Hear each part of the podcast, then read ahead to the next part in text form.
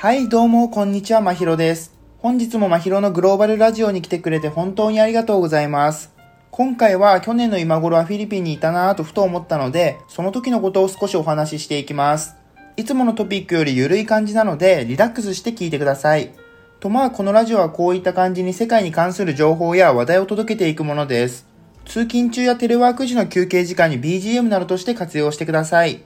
それでは本題に入っていきましょう。冒頭でも触れた通り、今回は去年の今頃フィリピンにいた時の話をします。ちょうどこの時期って世界中で新型コロナウイルスが蔓延し始めた時でしたよね。で、僕はこの先しばらくの間海外に行けないだろうなと感じたので、そうなる前に行こうと思い、すぐ航空券を買って向かったのです。で、実際行ってみて気づいたのは、フィリピンでの感染対策は結構しっかりしているなということです。というのも、去年の3月の時点で至るところで体温を測っていたからです。日本のゴテゴテの対策とは大違いですよね。と、ここまでは何も問題なくフィリピンを満喫していたのですが、大統領の発表で事態は一変します。ズバリその発表とは3月15日からロックダウンをするというものでした。で、この発表を聞いた僕は偶然にも帰りのフライトが3月15日だったので、急いで14日の航空券を購入し直しました。なので、結果として無事に帰れたわけですが、そういった発表を知らない人はおそらく数日か数週間、フィリピンに滞在する羽目になったでしょう。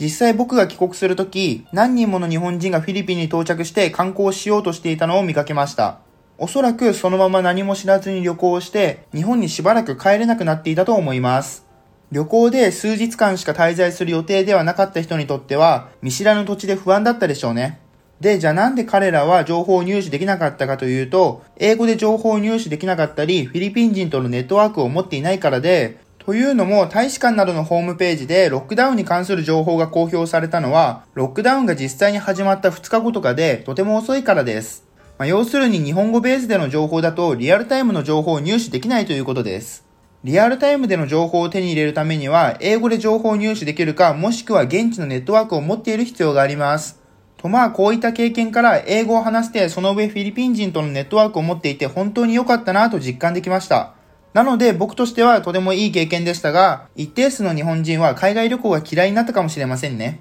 皆さんも英語を話して損はないので、今のうちに話せるようになっておきましょう。という感じでこれからも世界の面白そうな出来事や知っておくべきトピックを簡潔に紹介し、皆さんのインプットに役立てるように配信していきます。最後まで聞いていただきありがとうございました。もし今回のラジオを聞いて面白いなと少しでも思ったら、フォローといいねをしてくれたらとても嬉しいです。それではまた次のポッドキャストでお会いしましょう。